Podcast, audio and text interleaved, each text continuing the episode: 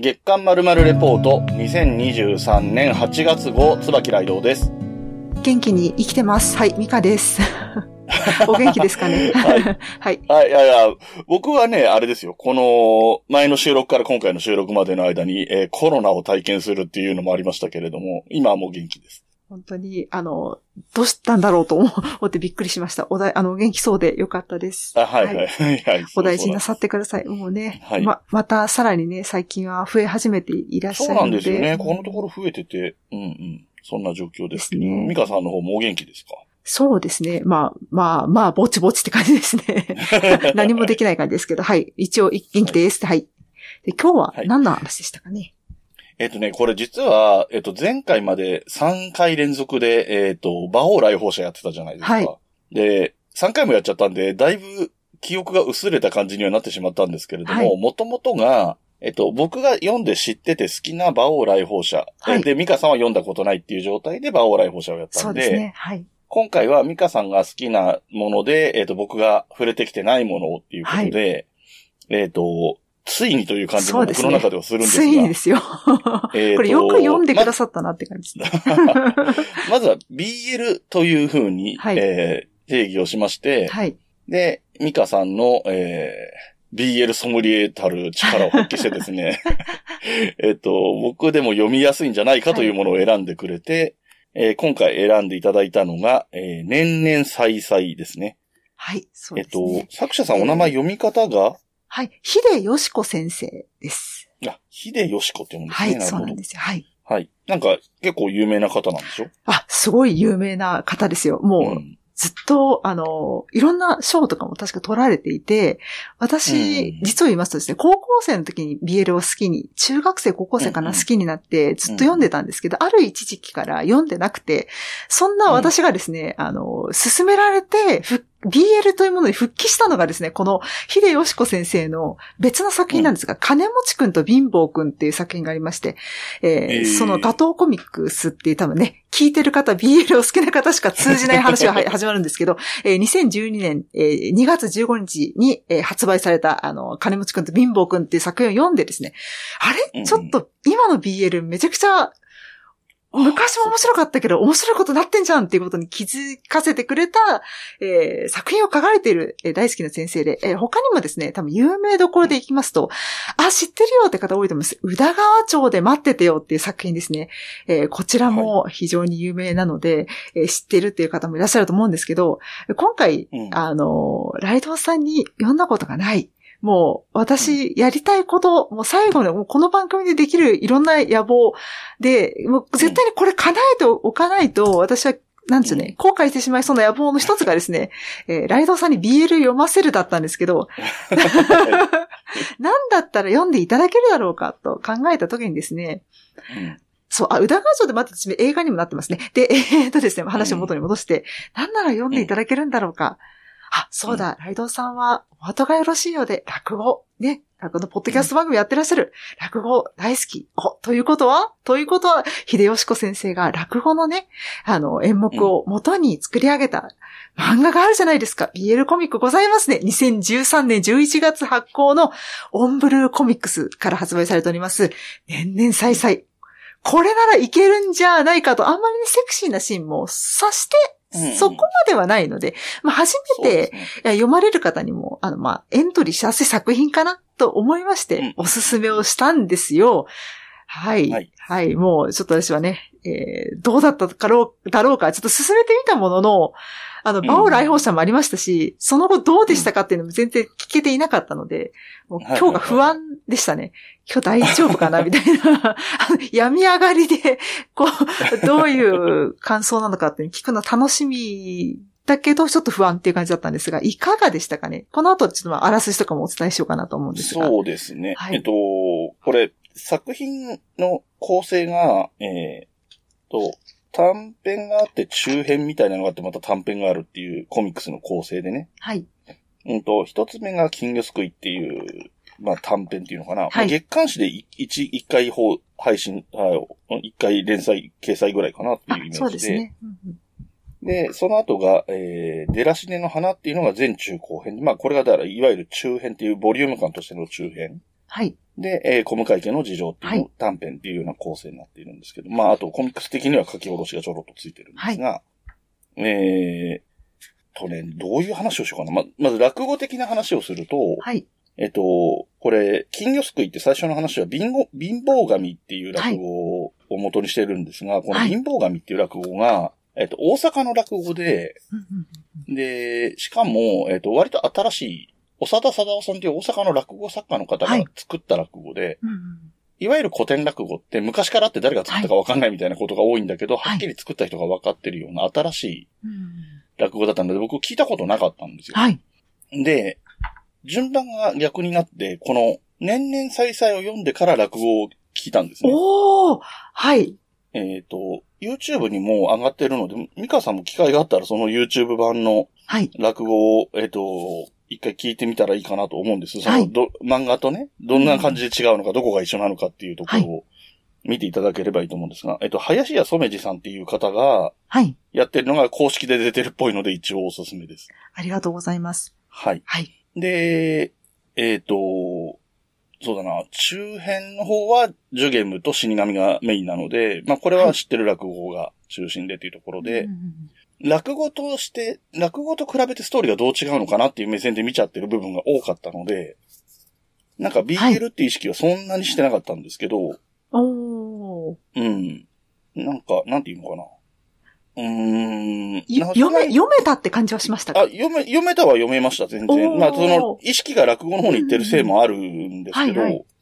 そんなに苦もなく読めたし、であのー最初の金魚の話、金魚すくいっていう話から、2個目のね、出らしねの花っていうのは話が基本的には繋がってるので、うっすらとですけど、はい。うんうんうんうん、その辺も、あの、なんていうの、ストーリーものが好きな人間としては楽しい、ああ、ここ、なるほど、こういう繋がり方か、みたいな楽しさもあったし、っていう感じですかね。で、ラブストーリーっていう意味で言えば、はい。単純に男性同士であるというだけで、うんそんなに、その、恋愛の機微としては、そんなに、なんだろう、全く理解ができないみたいなことはそんなにないですよね。なので、そん、そこまでは抵抗なかったかなっていうのがあって、はい。で、最後の小向家の事情は、まあ、落語とは直接関係ない話だし、はい。で、逆に言うとこれは、その、なんていうの、同性愛っていうものに対する、うーなんだろうな、偏見みたいな部分っていうのが絡んできてる話なので、うんうんちょっと社会的な意味で面白いっていう印象もありましたよね。うん読む読まないで言えば読めたし、話もなる、あ、こういう展開かって普通にストーリーとして追っていけた。うんうんうん。で、だからまあ男性同士っていうところに違和感ありつつも普通に恋愛として割り切れば全然読めるっていう感じかな。まああとはね、まあさっきもおっしゃってた、えっと、ここではセクシーな表現っていう言い方に揃えておきますが、が、すごく少ないけどないこともないので、うんまあそこはまあ、えー、さらっとめでありつつも興味もあったので、どの程度の描写をしてるかなと思いつつも見ましたけど、ちょっと衝撃的な発言。はい。いや、そう、そういうのもね、あ、あ聞きたいかったことですよ。言っていただけるとは思わなかったですが。あそうですか。面白い。まあ、ざっくりはそんな印象ですかね。まあ、だから正直言って BL をこれから読むかっていうと、BL だから読むっていう感じはないけど、はい。だから、あの、なんだ、逆に言うと抵抗感は減ってるので、うんうんこういう設定のこういうストーリー展開だから好きそうだよっていうことであれば、うんうんえーでも BL でしょ？やめとくわとはならないかなとは思おーやったいます。喜んでぜる喜んでる。やりましたやったあ、もう、もう私、もう悔いがないですね、これで。私、この番組における悔いはないですね。ありがとうございます。あで、あの、いや、これですよ。やっぱり、その、不安なんですよ。私、あの、プライベートでもやっぱりお友達とかに、この BL、うんうんどうかな誰々ちゃんだったらきっとこれが好きなんじゃないかなみたいなお勧めすることを勝手にね、あの、あうんの、ありがたいことに受け入れてはくださいますけれども、あの、言言ったりするわけですよ。本当に。全然、ポッドキャスト界隈と全然違う方でやったりするんですけど、うんその時にやっぱり不安だったりするんですよ。これ大、進めては見たが大丈夫だったから、いや、あっちの方が良かったかなみたいなこともあったりするんですが、あの、読めたっていうのが伺えて、かつその、まあ、抵抗感が少しね、減られたようで、うん。もしかしたら、その、ストーリーがお好きってお話があったので、もしかしたら、その、うん。えー、ライドウさんが、の波長といいますかね、あの、お求めになっているストーリー性のあるものっていうのは、たくさん BL も数多く本ございますから、出会う機会がね、今後もしかしたら誰かが、えーライドさんどうですか？みたいなね、進められるってことも、なきにしもあらずじゃないですか。そのね、第一歩を私は、うん できたので、もう嬉しいですよ。いや、よかったですね。はい。はい。はい。で、じゃあちょっっと中身、あらすじそうですね。というかストーリーあらすじを、ストーリーを、はい、お話ししましょうか。で、えー先ほどご紹介いただいたように、この年々三歳、三歳、歳、年々再々は、えー表題作は、デラシネの花、落語、受験妙よりというような、えーものが入ってるんですね。で、金魚すくいという題名で、怠け者の与兵と彼に取り付く貧乏神ですね。あの、奥さん逃げられちゃって、貧乏神が家にいることに気づいて、みたいな。で、だんだんだんだんなぜかしないと仲良くなってきてしまって、あら、なんだか不思議な感じにっていう、まあ、お話なんですよ。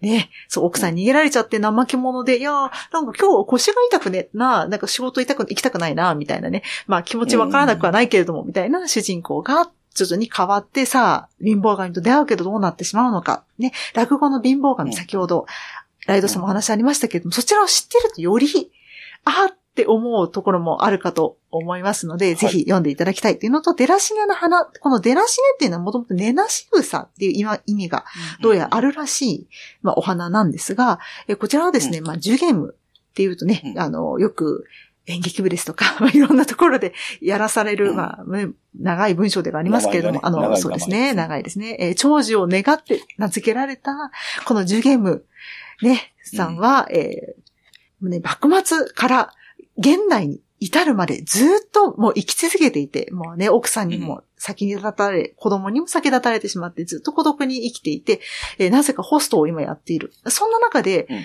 昔、えー戦争ね、の時に死神を見た。その死神にもう一回出会うことができて、もうずっともう一人生き続けてるものだから、この死神を逃すまいということでですね、えーなんとか死神をと同棲することになるんだけれども、さてさてどうなることでやらっていうのが、この、まあ、デラシネの花。で、最後はね、小向家の、まあ、事情という形でですね、えー短編がございます。で、この短編は先ほどね、おっしゃったように、まあ、まあ、小向家の事情なので、まあ、とある家族、ね、お父さんと、ね、あの、謎の男の人と、で、えー男の子、その家の息子さんの目線で話を進んでいくんですけれども、っていう話ですね。どういう子供の目から、その両親の、まあ、男性同士の両親のカップルがどういうふうに見えていたのかっていうのがね、ちょっと、あの、垣間見れるので、ぜひですね、こちら楽しんで読めるのではないかなという作品でございます。はい。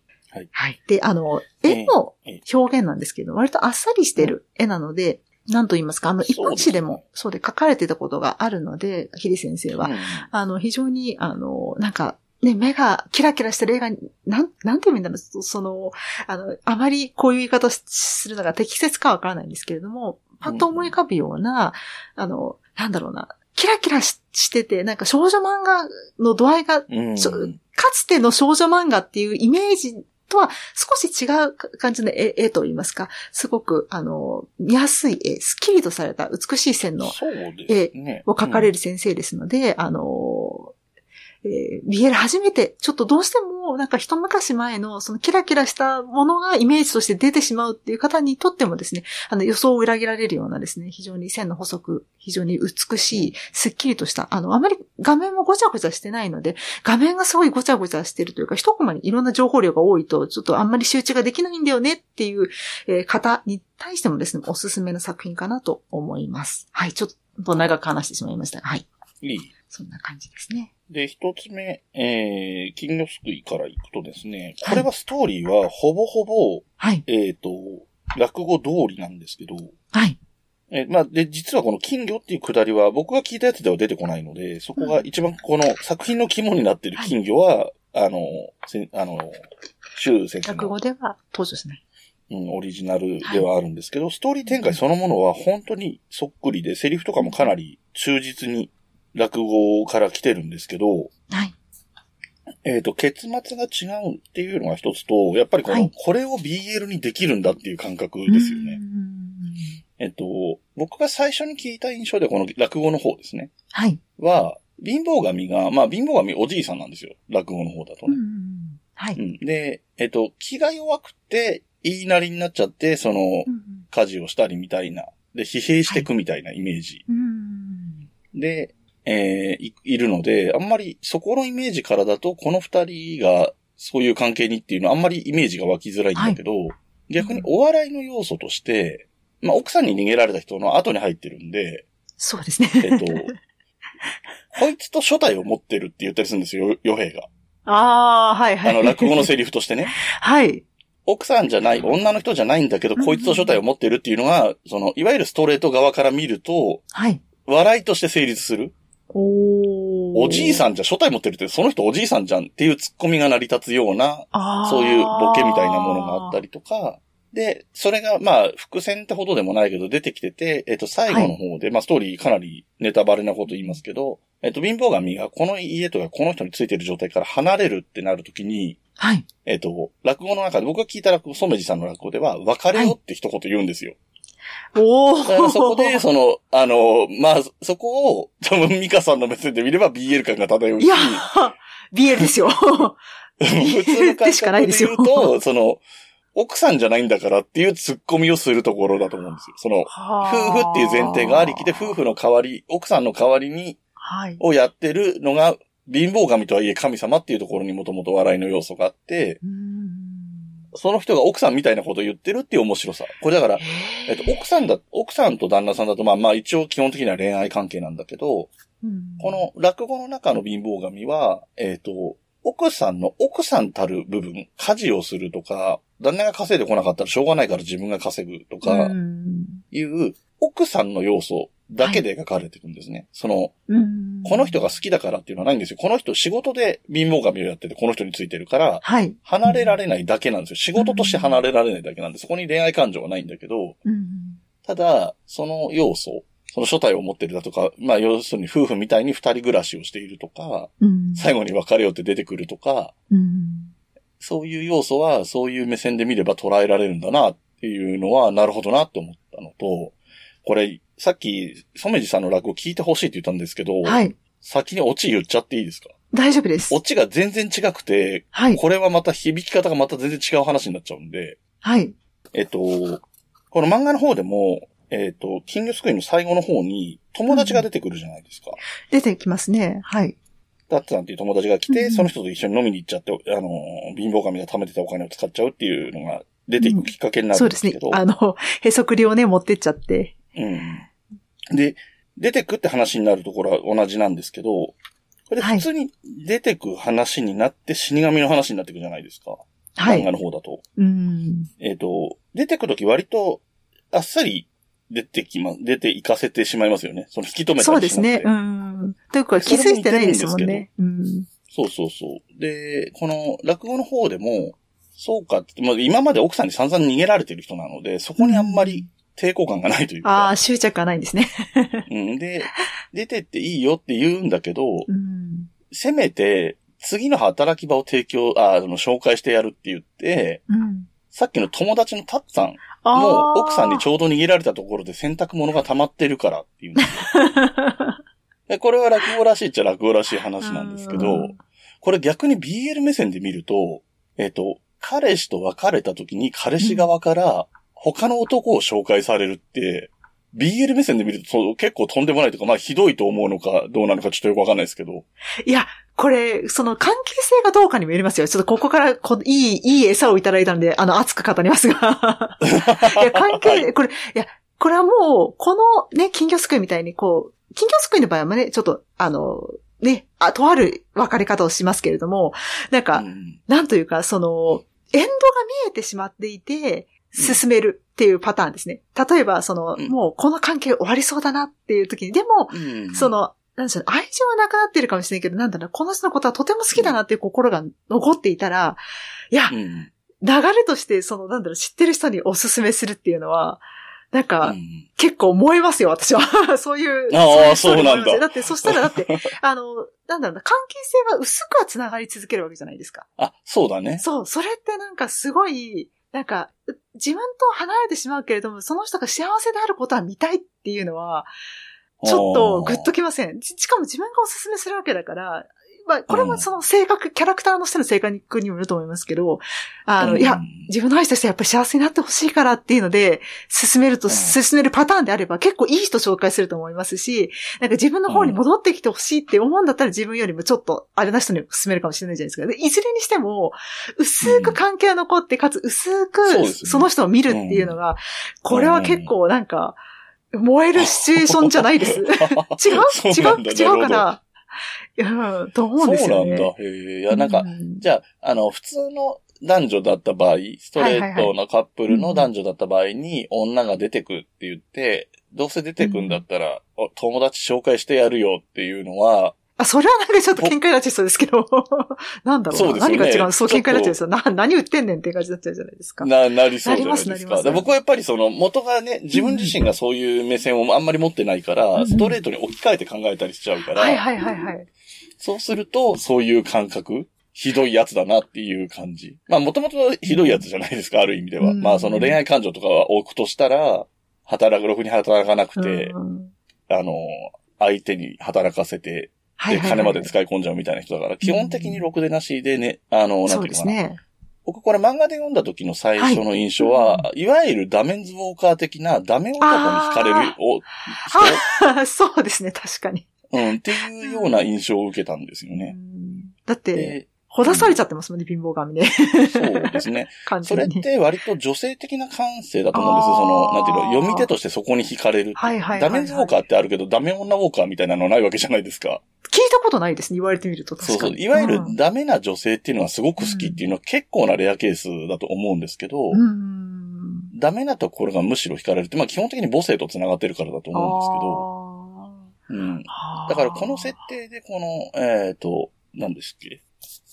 ダメな人はいはいはい。が惹かれ、えっ、と、この登場人物で魅力的だと思えるっていうのが、うん。その、基本的に女性が読んでる前提であろう作品らしいなっていう気はします。おうー。ん、まあ、まあ、ねあと、だからやっぱり、あの、金魚が出てくるのは、出てきますね。うん。うん、これはやっぱりその情緒としてはわかります。うんあの、これがあるかないかはすごい大きく違うだろうなとは思いますね。うんで、与兵が、まあ、あの、うん。で、金魚をね、2匹の金魚を買ってきちゃって、お金がないのに買ってきてしまってっていうのがあって、で、うん。貧乏神が、あの、さらにね、心がほだされてしまうっていう大事なシーンではあるんですけど、うん経済的にきついのに、そんな余計なもの買ってきてっていう気分もあるんだけど、うんなんで買ってきたって言われた時に、お前が喜ぶと思ってって言うんだよそう、ね、うん大事なことですよ。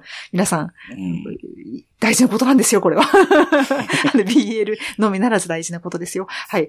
そうですね。ね。いや、でも、いや、そうですね。うんでも確かにさっきおあの男女でもお怒っちゃうかもってさっき言ったんですけど、一回だけ、あの、うん。あの、もう思いっきしふ、一回だけというかね、まあ思いっきし振られたことがあって、その人がめちゃくちゃ魅力的だったので、あの、なんか、まあ、もう離れてしまったので、その関係が全然なくなってしまったっていうのがあったんですけど、で、その時に思ったのは、いや、本当いや、でもなんか、元気にしてるかだけでも知りたいから、なんか、自分の友達と付き合ってくれたらいいのになっていうふうに思ったことはあるので、なんかさっき話し終わった後に、いや、でもさっき怒るって言ったけど、なんか、うんなんか生存確認ぐらいはしたいって気持ちはやっぱ残るんだよなっていうのを一瞬思ってしまったんですよね。これは、この感情はちょっと女性だからあるのか、これ男性だからあるのか、あの、個人の差があるかなって思うんですけど。元気かだけは知りたいな、みたいな。なんか、友達とかでも、そのなんか、学校をね、離れちゃう、卒業しちゃったりとかして、だんだん疎遠になっていく人たちも出てくるじゃないですか。だけど、あいつ元気かな、みたいな、あの、その時の友達とかと、あの、会って話す時、よく話題と出たりするじゃないですか。だから、元気かどうかだけは知りたいみたいな感情は残ったりするので、なんか、なんかちょっと面白いなって思ったのが、今、ミカさんが例えに出したのって、はい与兵の立場の話ですよね。そうですね、傭兵の立場ですね。与兵の立場で、だから、えっ、と、ミカさんが女性なので、自分の友達である女性と付き合ってくれたらっていう話。あそうです、そうです。そうそうそうそうそうそでも、僕が最初に思ったのって、えっ、と、貧乏神の方の立場なのう。で、おー、全然違うんだ。そう。で、だから、えっ、と、その、振られた、はいミカさんがね、その。失恋した時の男性が、振るけど、不憫だから、俺の友達紹介してやれるよって言われたらどう思うかっていう話だから、あまあね、それはね、ちょっまあと。結果的にその、なんだろう、その彼、元彼の友達と結果的に付き合うのはそれは別にそれでいいんだろうけど、う紹介してやるよって言われるとそれはちょっとってなるそれはね、ちょっと喧嘩になっちゃゃうかもしれないですね。でもなんか、その人の性格によるかも。なんか、ま、なんあか、もう君とは付き合えないけど、君のことは心配だからもしよかったらどうって、なんか、本当になんか心配してそうな雰囲気だとか、その人のそう完全に、あ、こいつの場合はなんかそんな、あの、どうこう考えてなそうで、完全に全員だなみたいなタイプの人だったら、なんか、あ、あそっか、みたいな感じになるかもしれない人によるかな。人に、でも、まあ基本的には怒っちゃうと思いますね。だけど、うん相手によってはもしかしたら意外に受け入れられてしまうこともあるかもしれなーい。うんうん。で、この話は、えっ、と、ラストがね、これらネタバレで言ってますよ。皆さん、リスナーの皆さん、はいつものことなので、あれですが。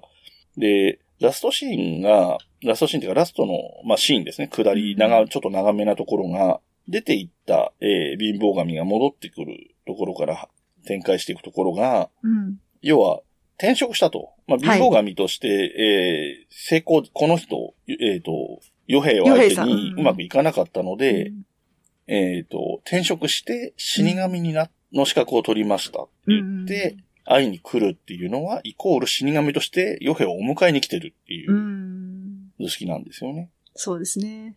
いや、でも、この流れがすごい綺麗なんですよ。ちょっと私今、うんあの、事情があって、手元に、あの、紙うんも持ってるんですけど、書籍の方も持ってるんですけど、ちょっとですね、席が離れてるので、ちょっとあの、電子版の方見てるんですが、皆さん38ページをご覧になって、あの、与兵の家にね、あの、お友達が、お大丈夫かいみたいな感じで来て、その時に、うん。まあ、無視して与兵が金魚に餌あげてるんですけど、よく見てうん、金魚が2匹から1匹になっててっていうのがね、ちゃんとリンクしてますし、で、最後の方に金魚がもういなくなっちゃってるんですよ。で、それでもう死がね、そばに迫ってるっていうのが表してるので、もう本当ね、わあ、いやー、最高だよな、こういう、こういうの好きなんだよな、みたいな。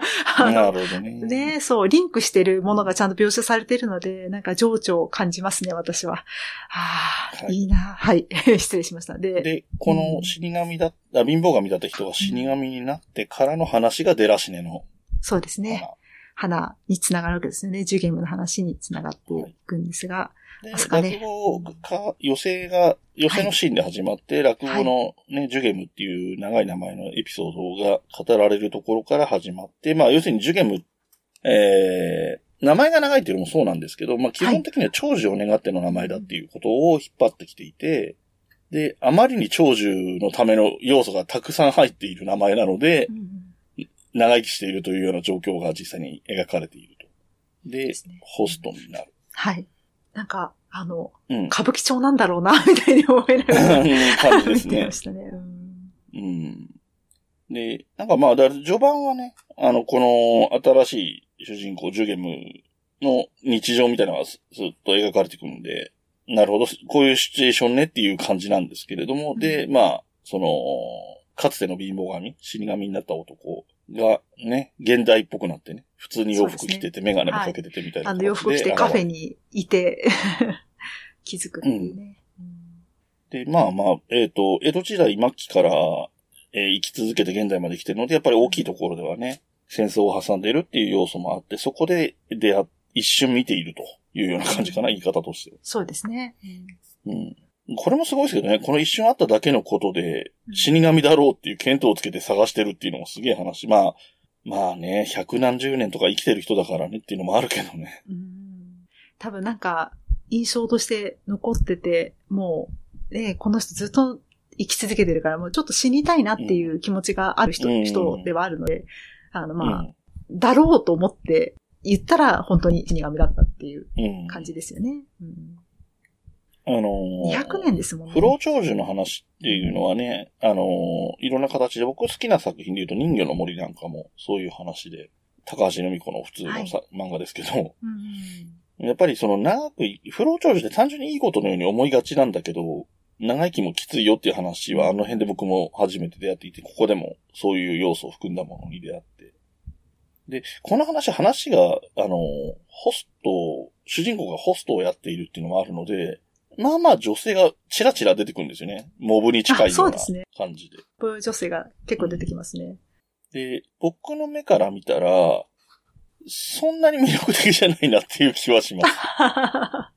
女性たちの描かれ方が。うんあ、そうですね。あえまあ、て、必要がないからね。うんモブに近いから、あんまりキャラクターを立たせてないとかもあるんだろうけど。うんまた、まあ、ね、関係性としては、ホストをやってるっていう、あの、うんうん設定上、まあ、お客様っていう感じなので、そうですね。うん。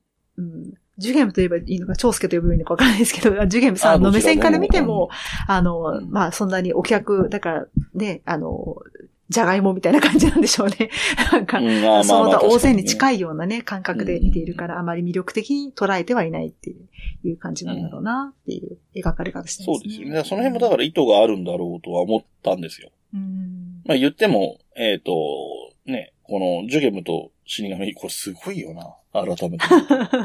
落語屈指のスターですよね。はい二人とも、ジュゲムも死神も。そうか、言われてみると、そうジですね。ュゲムも死神も、えっ、と、それがそのまま作品のタイトルで、うん。で、登場人物としても主当然主役で、それぞれはが、小学生でも知ってるぐらい有名な落語っていうことなので、本当すごい、まあ、夢の共演みたいな話なんですけど、まあ、まあ、その、そのジュゲムと死神のラブストーリーが軸なわけだから、まあまあ、女出てくる女性はね、どうしてもそんなに、まあ別に、べあえて魅力的に書く必要はもちろんないんだろうとは思うんですけど、うん。うん。ですね。えー、で、この、ジュゲムはまあ、長く生きてる人なんでいろんな要素があるんだろうとは思うけど、まあ、言ってみればバイセクシャルですよね。あ、そうですね。うんまあ、最初の頃ね、最初の、なんだろう、普通に成長して、それなりの年齢になった時に最初に結婚してる奥さんとかは、まあ、普通にもちろん女性だし。うん。で、ちょっと、なんか、少し飛ばして話しちゃいますけど、はい。あのーいろんな人とうまくいかなくて、別れたりするところが出てくるんですけど、結構後半の方で。この時、女性女性男性なんですよね。うん。うん。だそういうところでも普通に、うん。だそういう人であるってことが分かりやすく描かれてる。さりげなくというかね。うん。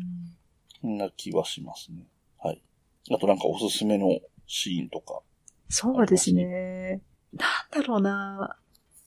結構その、私は個人的に思っていることなんですけど、秀先生の、秀吉子先生うん、が非常に、あの、感情を細かく書いてくださるので、結構、なんだろうな、あの、これは、ね、きお聞きの皆さんがどういうふうに思われるかわからないんですけど、その、うん結私、個人のあの趣味思考としてですね、結構すぐになんか好きになったりとか、なし崩し、えーの後に、うん。そのどういう心の反応があったかみたいなのを結構飛ばして書かれてしまうとよくわからないっていうところがあるんですけど、この先生は非常に細かく書いてくれるので、こういう出来事がありました。これで、えー感情が多分こういうふうに動いてるよねっていうのが、絵的にすごいわかりやすく書いてくださっているので、あの、うん。いや、このキャラクターの感情がわからないんだよ、困ったな、みたいなことはあまりないえー作風の先生かなと思いますので、あの、情緒細かく書いているストーリーが好きなんですって方にもおすすめかなと思いますし、あと、うん。そうだな、あの、まあね、えー何回かはセクシーなシーンはあるので、まあ、そこはちょっとね、うん。あの、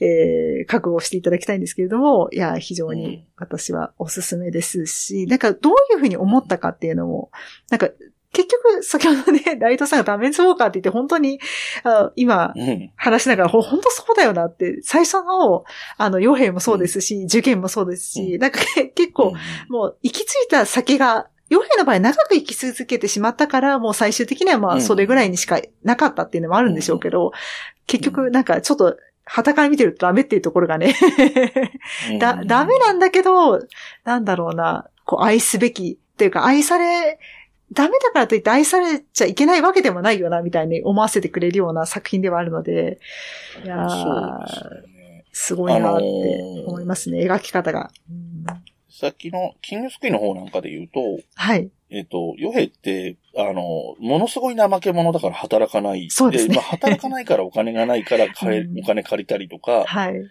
えっ、と、くすねちゃったりとかしてる、うんあと、家賃払わなかったりとかしてるんだけど、うんお金があるとき、あるときってない、実際にはないんだけど、えっ、と、うん喜ぶと思って金魚を買ってくる人なんで、この人って、なんだろうな、優しさとかいう意味で言えば別に普通に優しい人なんですよ。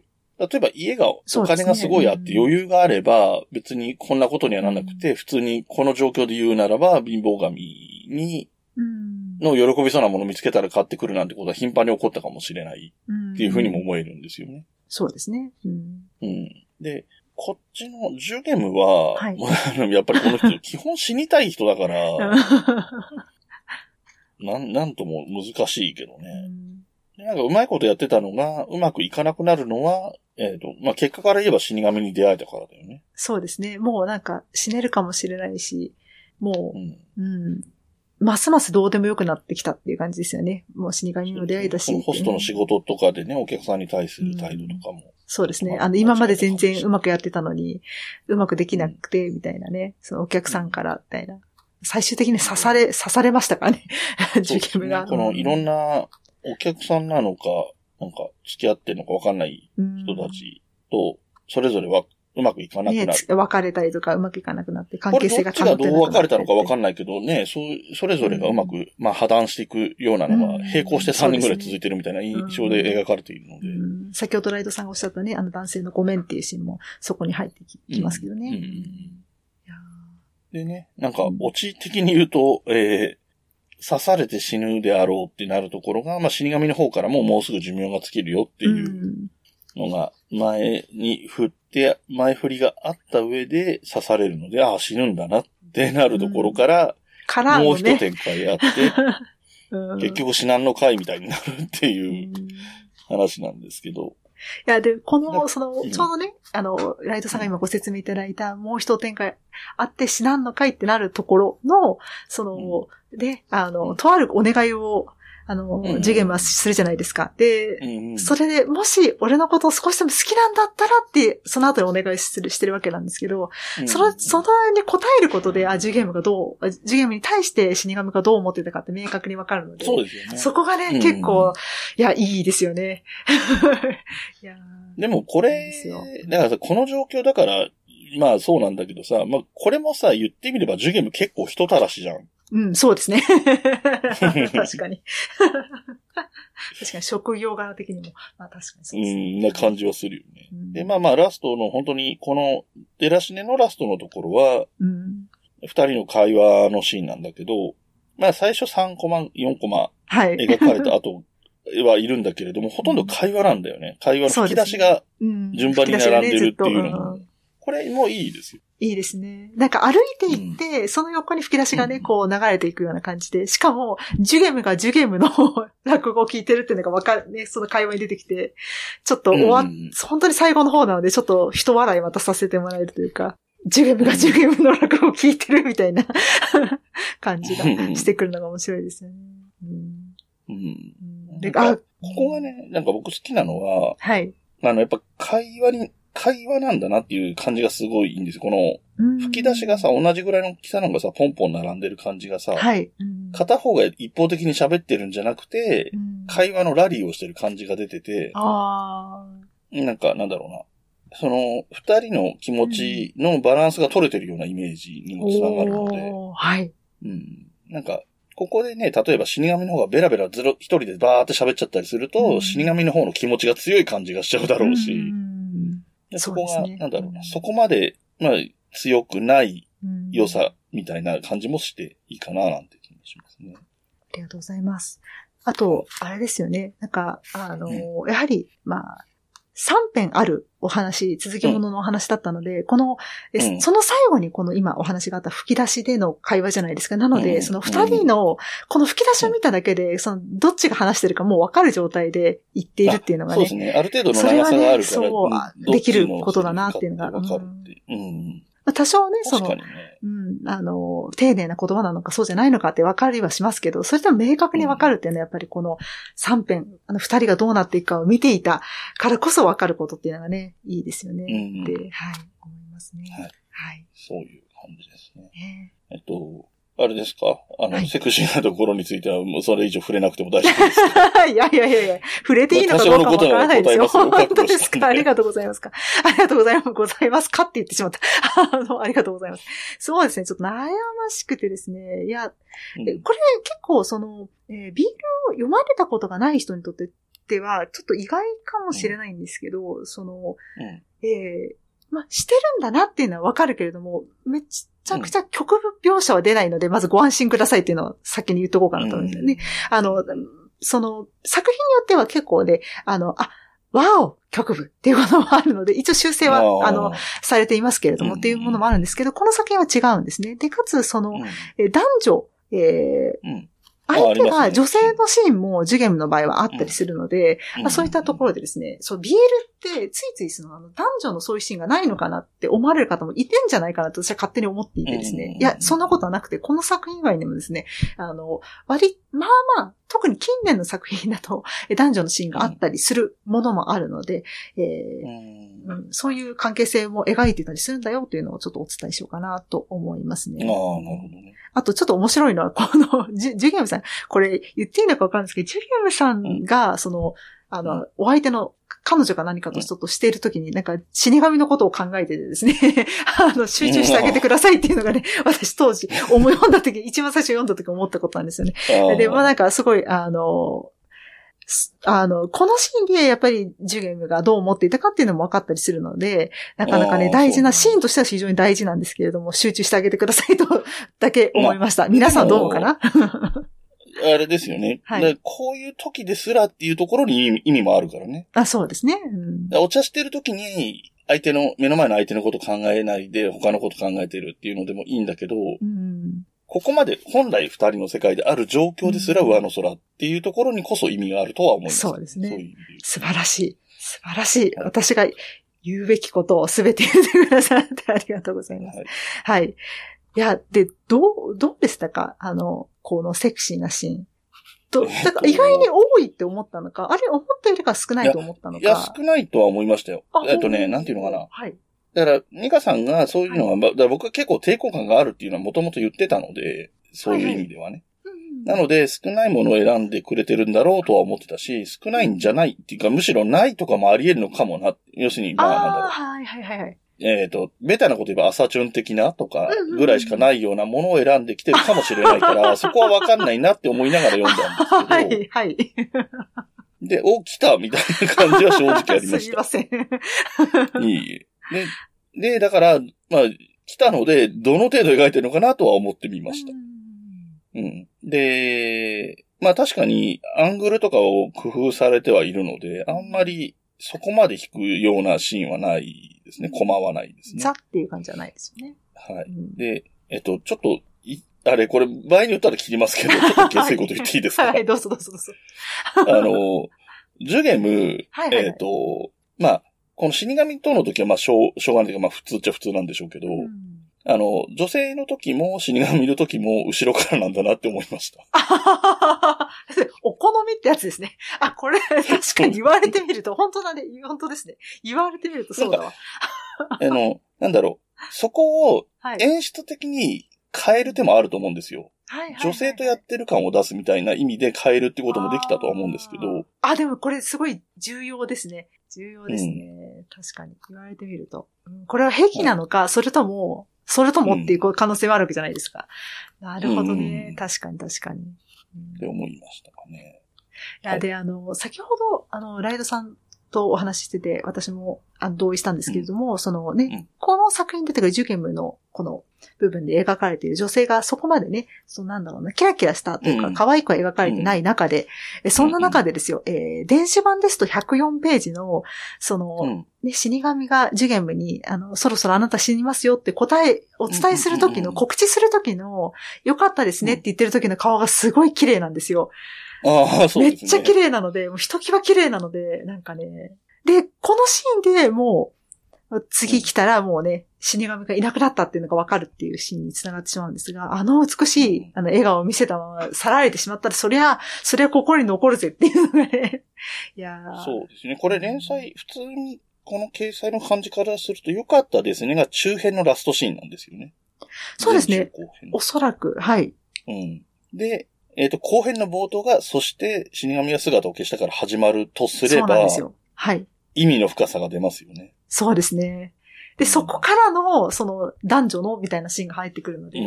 うんうんいやー意味がありますね。うん。その先ほどカットするかもって言われたところで話していた内容も意味が出てきますね。うん。うんうん。ねまあいいでしょう。話してみた感じ。ああの、そこがもっと掘り下げていく話になっちゃったら切ろうかなと思ったけど、このぐらいならいいんじゃないかなと思ってはいます。そこまで、うん。あの、わ、私も、あの、心得ておりますので、その辺はちょっとね、あんまりはい言ってしまうとどうかなと思ったので、はい、実践してみました。はい。で、えっと、最後の小向井家の事情ですね。い、いですか？もちろんでございます。大丈夫です。あはいりがとうございます。これはね、おっしゃって、あの、説明してもらった通りで、えっ、と、もう、ちっちゃい頃からお母さんがいない、うんうんえー少年、はい。小学生で、父親がいて、まあ、表記上はお父さんの友達のレンジです。そうですね。うちに住んでますってなってるっていう。まあね、えー現代日本と考えるんであれば、まあまあ結婚っていう形は取れてないだろうからっていう感じだし、うんえーこの男の子の目線からしても、お父さん、もう一人のお父さんとまではなってないのかなっていう印象。うんだって、まあまあ、小学校、高、中学年から高学年ぐらいなんでしょうね。性的なことを学校で教わるみたいなシーンも出てきたりとか。でまあ、だからこそ、その、二人の関係みたいな、そのお父さんとレンジの関係みたいなものに対する、うー違和感とかうん。感じる。まあ、小学生ですからね、言ってもね。そうですね。うんだって、仮に男女であっても抵抗感感じたりしてもおかしくないですかね、小学生ぐらいそうです。よ。うん急うにん。ね、誰って感じもしますし、なんかずっといるけどこの人なんだろうみたいなね。うんでしかも、いずれ、そう、それも関係性が分かって、どういうことなんだってショックはね、そもそも。うん。うん、ありますもんね。うん、で、これが、まあ彼自身の、えーその少年のね、小学生である、えー男の子が悩みに悩んでいるエピソードで、まあね、レンジとの関係も、なんていうのかな、回復したとまで言っていいのかどうか、微妙なニュアンスはあるけれども、まあ、うん、一旦落ち着いたっていうところから急にね、うん。7年後ってな。そう。家に彼氏を連れてくる。これもすごいですね。これもまあまさにオチのうまさなんですけど、うんえー相変わらずね、その、お父さんとレンジと3人で住んでる家に、えー友達というかね、男の子を連れてくる同級生ぐらい、同い年ぐらいの男の子を連れてきて、友達って聞かれて、いや、彼氏って答えるっていう。で、彼氏は普通のテンションでどうもなんて言ってるんだけど、で、本当に最後の、一番最後の吹き出しがざまーっていうね、思考の、あの、セリフじゃなくて思考の吹き出しで終わるっていう、うん。あの、非常になんというかね、うん。まあ面白いというか、うん。まあ考えさせるところもありつつっていう感じですかね。そうですね。あの、レンジに対して、このうん。僕がどういう感情を抱いていたのかっていうのが分かっちゃうじゃないですか。うんうん。なんか、ある意味でちょっとなんか初恋っぽい感情を抱いてたんだなっていうのが分かって、思いっきし、そのね、感情の発露ができず、バシバシ殴って泣いてしまうっていうのが、うん。うんそれがなんかね、初恋が終わって、で、お父さんのこ ことをちょっと、あの、心の中で罵倒して、で、それで7年後に繋がっていくので、いやー、なかなか、うん。だから、こう、こういうのを読むと、うん、その自分が、なんだろうな、こう、なんか好きになったりだとか、その親、ね、両親のその関係とかいろいろ見ていたこととか思い出したり、で、もしその自分が、この僕の立場だったらどう思うかなっていうのを、うんうんうん。うん考えながら読んでいて、確かに、もしこの僕の立場だったら、やっぱ言えないよな、みたいな。でも、結局その、関係をきっと言わなかったんでしょうね、ずっとね。っていうのがわかるじゃないですか、きっと。うんでも、息子の方は、息子というか僕は、あの、うんはっきりと彼氏ですって言えるっていうのがね、やっぱね、この、この子の強さですよね。うんうん。うんお父さんはね、市役所勤めで、お堅い感じで、うん。きっと説明もね、ちょっとしづらかったのかもしれないんですけど。まあ、それもわかりますよね。なんか、こういうのって、だから、うん。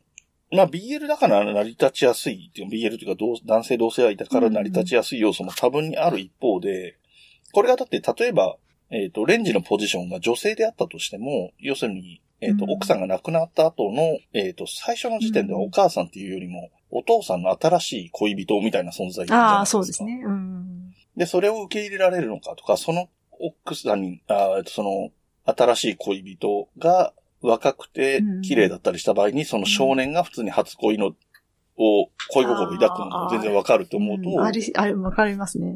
そうそう、全然成り立つ話で、うんだから、なんだろうな、思考実験的に面白いなっていうところもあるんですよ。この BL を読んでみて思ったこと。うんさっきの、えっ、と、要は貧乏神はダメンズに惹かれてるよねっていう話とかも、女性に置き換えるとそういう風に見えてくるみたいなことがあったりとか、うん。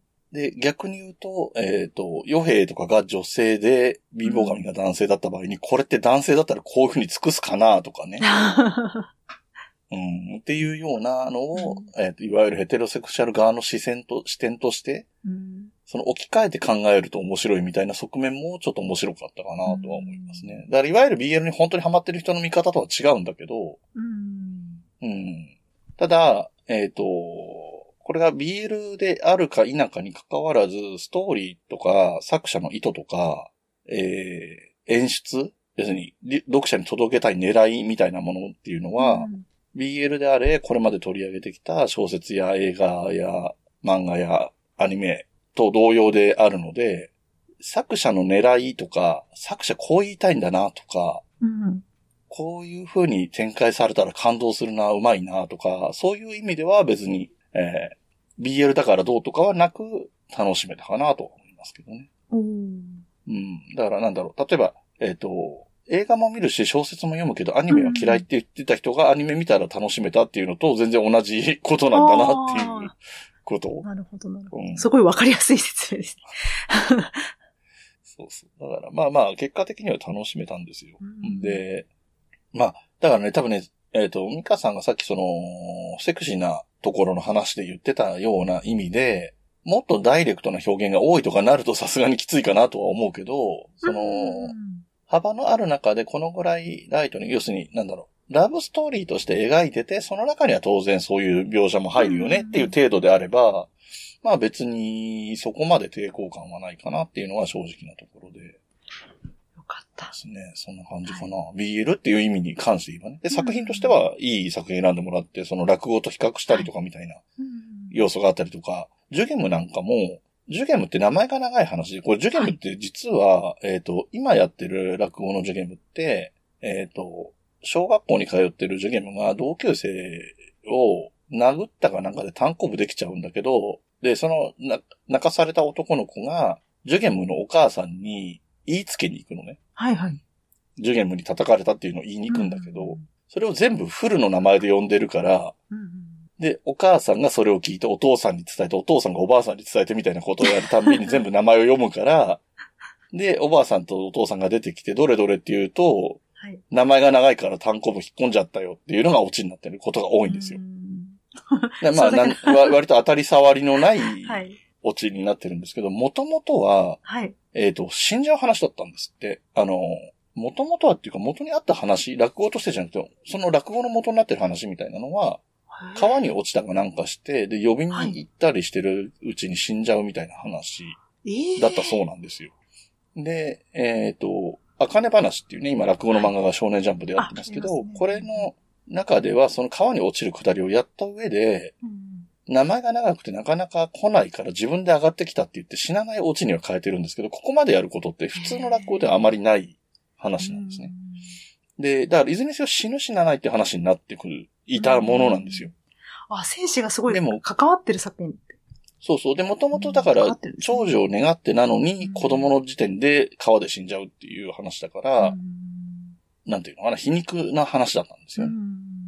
うん。で、あんまりだから落語向きじゃないというかね、こう寄せで楽しい気分にはなれない話になっちゃうので、っていうので変えてったんだと思うんですけど、うん。で、その逆を取るというか、ストレートに長寿を願われて本当に長寿になった話にするみたいな発想はうん。なかったし、ジュゲムを元にしてストーリーを作るって、もしかしたら BL だからこそできたのかもしれなくて、うん普通の漫画で、ジュゲム主人公でストーリーを作る。で、まあ、ましてや、まあ、じゃあ仮にね、その、ジュゲムって名前のおかげで長寿ですって設定があったとしても、それで漫画にストーリーを作るってなかなかなハードルなんで、うんそこはこのヒデ先生の腕のを感じるし、まあ死神と絡ませたのもうまいなと思うし、うんまあ BL になってるから成り立つももちろんあるし。うんうん。死神もね、設定知ってると、ろうそく見に行くくだりとかも意味がわかるのでね。そうですね。あの、うん。い描かれてますもんね。死神はよろしく見に行くしね。そうそうそう。で、貧乏神も死神も本来どうなのかはよくわかんないですけど、落語の中ではこの年々再々で書かれてる通りで、貧乏神は、貧乏している人が一生懸命働く、そのは、その養分で生きているみたいな、うん。その養分を取っているみたいなことを言ってて、それも落語でも出てくる通りにうん。説明されてるんですけど、で、死神も殺すためにいるんじゃなくて、お迎えに来るものなんですよ、うん。基本的にはね。でその辺が、なんか、えっ、と、落語の設定に忠実なストーリー展開にもなっていて、うん。うん、そういう意味でも良かったですね。うん。ちなみにですけど、ここまで踏まえて、うんで、これ読めるんだって分かったら、進めたい BL ってあるんですか？ええええええこれを得るんだったら、いや、めっちゃありますよ。そんな、そんな、めっちゃありますやん。ちょいや、まあまあまあ。あ、でもほら、年齢再々を選んでくれたときは、あの、落語っていう、あの、興味引く要素を入れてくれたわけじゃないですか。そうですね。え、うんやっぱり、そしたら、うん中村澄子先生っていう有名な作家さんがいらっしゃいまして、あの、サンキュー達夫さんもお好きだとおっしゃられてた同級生、あああ、そうなんです。同級生行きましょうか。行きましょうかですか？はいはいはい。行きましょうかあれですよね、これ、確かね、年々再々書いた、あ買った時に、えっ、と、中にカードみたいのが入ってたんだと思うんですけど、はいはい。えっ、と、久保田春子さんっていう人もはい BL 書いてる方。有名ですよ。僕からすればね、昭和元禄落語真珠そうですよ。知ってる人なんですけど。はいまあ、確かに、まあ、昭和元禄落語真珠も若干 BL 感っていうかね、匂いは漂ってるとは思うんですけど。まあ、そうですよね。だって、まさにそのさっき、実は死神の話が出た時に一瞬落語真珠の話をちょっとしようかどうしようかなと思ったんですけど。はい。え、そしたら、もう、え、あ、いろいろ、いろいろ読めるじゃないですか。刺激しすぎたかもし新れない。宿ラッキーホールとかも読んでもいいかもしれないですね。雲田春子ああ、先生の地元ですからね、今の私、ね。はい。ぜひ、そうですよ。なるほど。じゃあ。あ、あじゃあまあ、あの、あの、そうです。あの、やっぱりね、皆さんにお勧めしたいのは、まず絵で、絵で、ちょっと選んでみるのって結構、あの、フィーリングがここの絵好きかもって入るのは結構いいかなって個人的には思ってます。なんでかっていうと、私結構、ジャケ買い結構するし、する人なので、なんかこのね、あ絵から感じるこのオーラ、なんか、なんかすごく好きかもしれない、読んでみたいみたいな感じから、その作家さんを知って、どんどん深掘りしていくっていうタイプなので、あの、もしちょっと何を選べばいいかわからない。例えばね、サンキュー達夫さんがお勧めしてる作家さんから言ってもいいですし、まあ自分のお好きな方からどんどん深掘りしてて、この人好きだって言ってたからこれ読んでみようかなでもいいと思うんですけど、そういうのがなかった場合は、絵で選ぶのがいいかもしれないですよ。アマゾンとかで BL、えー名作みたいな感じで多分、あの、検索すれば多分あバーって出てくると思うので、それで選んでもいいと思いますし、あとは、そうかそうか。えーまあ、現実的にはネットで買うことが多いだろうからね。そうそうなんですよ。やっぱり、その、いや、例えばですよ。いや、いいですよ。あの、ライドさんが、あの、新宿に、あの、いらっしゃったら、あの、僕付き合うんですって言ってくだされば、私が新宿に足を運んでですね、すいません、ライドさん、この後一緒にアニメイトでどうですか？みたいな言えますけど、ちょっとね、さすがに一人では行きづらいと思う、行きづらいかなと思うので、行けますけど、うんいや、うんいや、いや、うん、いや、いっぱいありますやん。いっぱいあるんですよ。いや、今頭の中でたくさんいろんな BL の作品がバーって出てきて、うん悩んじゃうんですよ、逆に言うと。だから、まず最初は、そうねそう、同級生が多分入りやすいと思います。で、やっぱりね、同性の方が読まれていて、いいって言われたものから入るのがいいと思いますし、あ、オッケー、オッケー、待って。私自分の番組でやろうかと思ってたんですけど、最高の作品がある。原田先生のワンルームエンジェル。ワンルームエンジェル行きましょう。これ100%大丈夫です。これもう行きましょうって言われちゃったから。行きまし。ワンルームエンジェル。ワンルームエンジェルだ。あの、皆さん、あの、買うんだ。えっと、原田先生っていう方が書かれてるワンルームエンジェルって作品があります。これね、セクシーなシーンゼロです。えー、先に一個だけネタバレしますけど、セクシーシーンゼロですけど、うん、もう、絶対に一家に一冊ワンルームエンジェル。いいですか？皆さん。あの、一緒にご唱和ください。一家に一冊ワンルームエンジェルですから。あの、っていうぐらいに素晴らしい作品なので、行こう。ワンルームエンジェルは読みやすいと思います。う行きましょうかか今、はちらっと見たら、シーモアに引っ張ってかれているけど、これもですね、オンブルーで連載されてたと思いますね。このオンブルーさんが素晴らしい、あの、あのコミックスをたくさん出されてるので、ぜひ、はいあの、レーベルとしてオンブルーもすごい信頼がおける、あの、レーベルです、だと私は個人的に思ってるので、あの、はい行きましょう。はいあの、ライドさん、あの、かわいそうに、あの、私にこんなことを聞いてしまったばかりにかわいそうに、いい。おワンルームエンジェルですよ。まあ 読んでください。まあオンブルーさん はね、あのー、うはいちのお後がよろしいようでの相方もね、あの、この春まで勤めていた、はい。小電車さんですので。はい。そう、言っていいのかわからないけど。喜ぶんじゃないでしょうかシュッてしてるんですけど。はい。もうす、もう一家に一台、はい一家に一冊、一台じゃない、一家に一冊。いや、この本当に、あの、あ、でも一年齢再巻完生読んでそうです。読んでいただきたいけれども、このワンルームエンジェルのそうおっしゃる通り一巻完結ですし、もうね、これ読めば、一家に一冊って言われた意味がわかると思いますし、きうんっと、うん言われて、いや、ピンときた人はね、自分の家の本棚にきっとずっと残っている作品だと思います。これは、これは売らないなとか、これは捨てれないな、これは残しとこうって思うような作品ってあるじゃないですか。はいはいワンルームエンジェルもそういった作品ですので、年々再生もそういった作品ではありますけれども、次何じゃあ読もうかって言われたら同じように、一家に一冊、ワンルームエンジェルですよ。行こうなるほど。読もう読んでください。ちょっと待ってくださいよ。はいえまだや、やりたいことができちゃったじゃないですか？やできちゃったじゃないですか？読んでくださいね。あの、まあまあ、皆さんもぜひ、あの、読んでみてください。素晴らしい作品です。はい。はい。あと、ちょっとその、BL の話でもう一つちょっと聞いてみたかったのが、はいはい。その、さっきから言ってる、その、セクシーな度合いの多い少ないみたいなのが、わかんない人たちは、はいはいはこう絵が、それこそ絵が好きだけど、結構どぎつかったら嫌だなとかが予想がつかないんですけど、まあ、あれですかね。単純に18金とかそういうの、表記があって判断つくとかそういう話なのかな。えー素晴らしい質問でございますね。え、まず、はい確かにですね、えー18金として売ってるコミックスもあるんですよ。うんうんあるので、それが一番わかりやすいんですけど、あとは、うんうんこれ難しいところでして、昔はですね、私は高校生ぐらいの時は、このレーベル、この雑誌が出してる、このレーベルのコミックは、あの、多めだなっていうのがあったんですよ。目安があったんですけど、最近そういうのが全然なくて、このレーベルでも結構セクシーなのあるな、みたいなのが増えてきているので、ちょっとレーベルでおすすめってね、だんだん難しくなってきてるんですよ。う。ん。昔だったらガ、ガトーっていう、あの、うん。コミック、ガトーコミックスさんが割と少なめだったんですけど、今はそうでもないですし、あの、レイジンっていう雑誌があって、それの、あの、うん。えー、なんだろうな、あの、レーベル？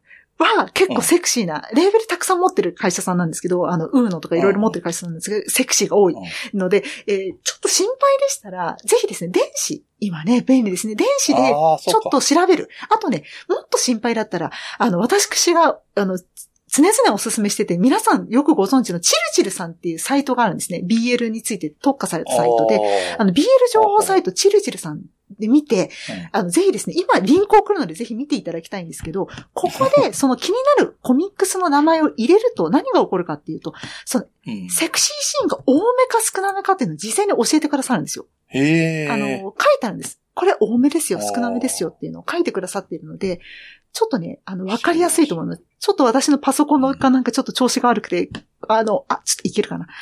待ってくださいね。今、ライドウさんに年々再々のその、えーページを送ってみますので、ぜひ見ていただきたいんですけど、開くとですね、あの、あらすじ、かつ、えー紙の書籍ですね。例えばアニメイトさんですとか、ツタヤさん、アマゾンさんですとか、そういったリンクも貼ってあるし、電子書籍の各社のレンタさん、シンワさん、などなどのでリンクも貼ってあるので、そこからすぐ購入ができるっていう、あの、非常に使い勝手のいいサイトさんですので、で、こちら見ると、あらすじの下の方にですね、えーうん。エロ度、プレイ、設定、トーンっていうのが書いてあってですね、あの、エロ度、この年齢再生まで少なめって書いてあったりするので、ちょっとわからないね。この作品、ジャケット見てめっちゃ気になる。だけど読んで読めるかしら。ちょっとセクシーなの、ちょっとドキドキしちゃうなって方はですね、このエロ度少なめっていうので、えー選択するとですね、あの、ほぼ間違いないかなと思います。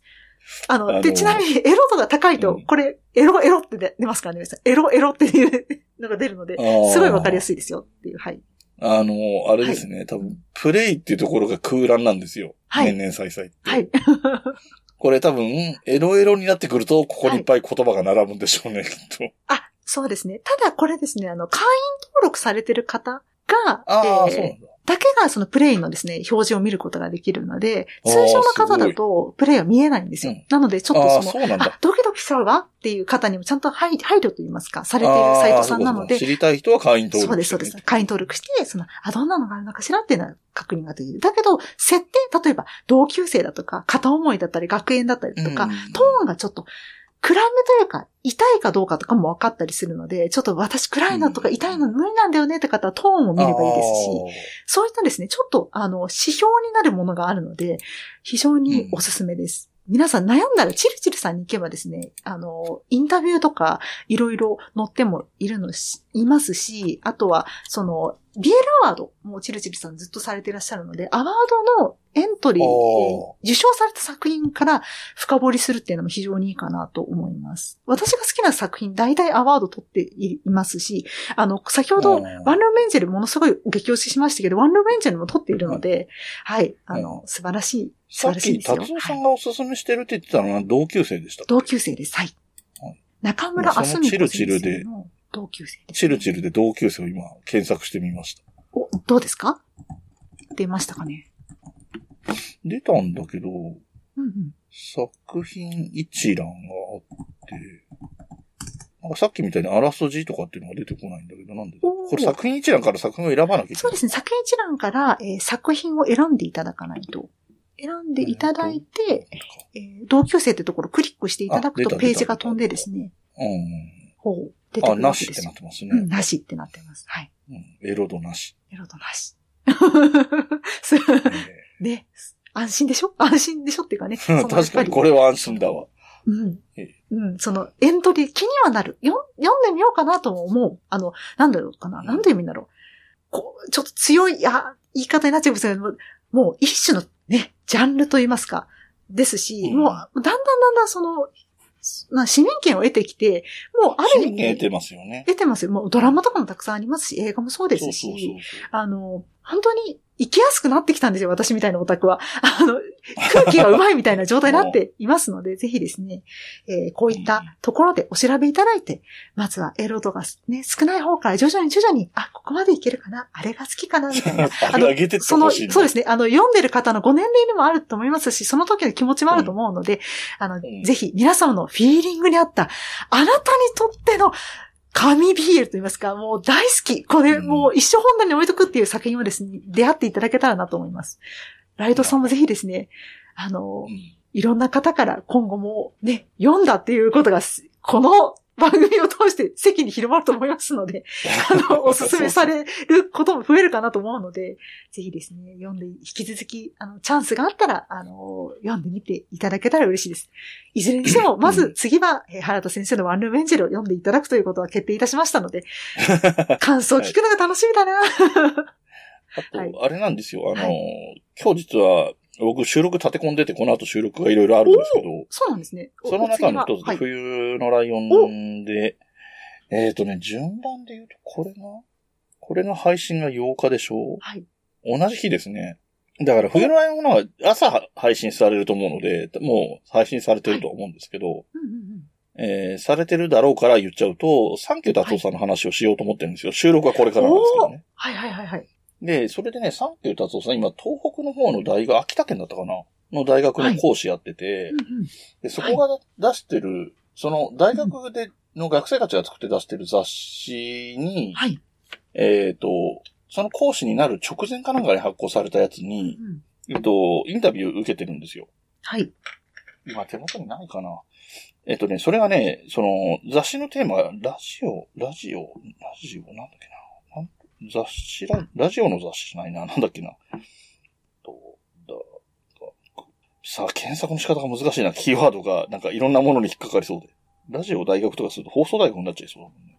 まあまあちょっと話はあれですけど、うんでそこで出してるそのインタビューを受けてるんですけど、それがね、あの雑誌自体が恋愛がテーマで、その回がね、。はい。その月のが。で、やっぱり達夫さんには BL の話聞いてるんですよ。うんうんうんうんうん。で、そのインタビューが載ってたりするので、それについて触れるかどうかっていう感じに今なってるので、まあよかったら冬のライオンも聞いてもらえればとは思うんですが。はい。文芸ラジオ？白いと思いますよ。あ、そうか。そうだ。それだ。文芸ラジオの3月号かな。お、3月号なんですね。なんか今出てきたのが文芸ラジオの、あの、2022年の号とかも出てきてて、いろんなのがあるんですね。おお3月号、ありがとうございます。文芸ラジオの、なんかね、芸術系の大学なんですよ。うんうんうん。が9号って書いてあってるのが予測変換出てくるから、あれかな？月、何月号じゃ出ないかな？まあ、いずれにせよですね、面白いですよ。あの、この、あの。雑誌、存じ上げなかったですね。あの、本当に、あの、ネットとかでは買えるんですけど、うんうんあの、なんていうの？大学、しかも東北にある大学が出してる雑誌なので、そんなにい一般の本屋さんとかにあるっていう雰囲気でもないと思うんですよね。うん東北芸術工科大学文芸学科の。うんうん。8号ですね。おー8号文芸ラジオ8にあたるやつです号。おマツ読む愛です。いいんですかね？そうですかね。そうです、そうです。これ、サンキュー達夫さんの名前もうん雑誌の表紙に出てますけれども、これでインタビュー受けてて聞かれてる内容が BL っていう話なので、へーで、なんかね、入り口のインタビューの冒頭で話してるので面白かったのが、達夫さんが、えっと、アニメ好きじゃないですか、サンキュー達夫さんってアニメ好きで、アニメのキャラクターにおいては、花から男とか女とか関係なく燃えるからっていう話から始まってるんですよ。だからそこにもともとその、ううん。ん、性、性差別、性差、うん差別性差がない。っうんうんていう視点の持ち主だからこそ話がそういう風に展開するのかっていう感じがあって、それも面白いな、なんていうこともありましたので。まあね、その、ミカさんにはね、もうその達夫さんの本も、あの、このインタビューもそうだし、あの、本も出されてると思うんで、BL に関するね。はい。うん。私そういうのって読んで？持ってますよ。あ、持ってるんだ、持ってますね。あの、なんだっけな、ちょっと、すみません、急に、パッとその、ざ あの本の名前が出てこなかったので、もう大変申し訳ないんですけれども、うん BL が書かれた本持ってますね。えっとね、俺たちの BL、だから僕たちの BL だそうそうそうそう、もう持ってハーますね。ドカバーと文庫で、俺とね、僕が変わってるらしいんですよ。えっとね、最初に確か、はハードカバーを買った後に私、電子書き直してるんですよ。僕たちのハ BL ードの方が多分論俺たちので、えっ、と多分買い直してる方が僕たちかな？あの、春日大地さんと一緒に話をしてるやつですよね。の。うん。うん。あの、なんせ、あの、いや、買ってるはずなんですよ。何せ私、この、このは書籍が出た時にですね、サンキューさん、うん達夫さんと春日太一さんがイベントをやられまして、それにお友達と3人で参加しているので、ああ、そうなんだ。はい、あの、もちろん読み、読んでおりますし、持っておりますし、えそうでしょうなー。はい、行きましたよ、イベントに。イベントにまで行ってると思わなかったけど。イベントにまであしかも前列ですよ。一番最前列に女子3人並ぶっていうね、お友達と行ったくらいなので、はい、もちろん、よく存じ上げております。拝読もしております。でも最近ちょっとあの、なかなか手が出してなかったので、いろんな本読みたいと思います。あの、今お教えていただいた文芸ラジオ8号。はい、見たいですね。あの、機会があれば、あの、お持ちしますので、読んでいただければと。あ、ぜひ、はいあ、ぜひ。はい。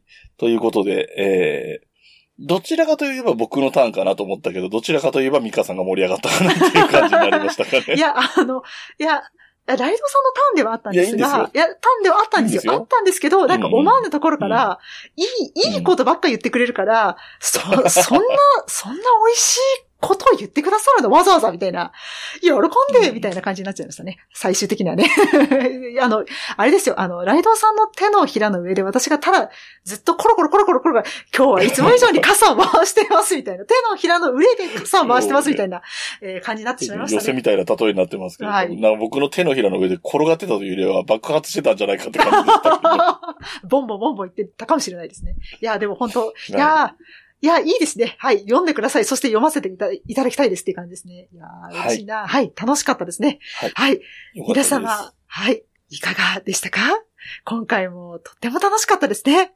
いやー、楽しさ伝わってますよね。というわけで、はい。皆さんも、秀吉子先生の年々再々、ぜひ読んでいただけたら嬉しいです。で、感想もですね、ぜひハッシュタグ、ね、えー、まるまるレポで、つぶやいていただきたいですし、うんちょっとね、ハッシュタグ、うんつあの、ツイッターから X に名称変わりましたけども、いや、X やってないよねっていう方はですね、メールですとか、うんあの、うんフォームですとか、あの、うん X やってる方は、あの、DM でもお待ちしてますので、すごくすごく待ってますので、ぜひ教えてください。で、原田先生のワンルームエンジェルもぜひ読んでみてください。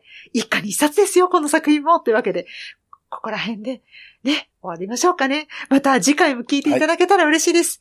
バイバイはい。またねごきげんよう。ごきげんようあの頃に描いてた夢の続きまた探しただけども遅すぎるとそこに佇んでいた月刊まるまるレポートではお便りを大募集しております。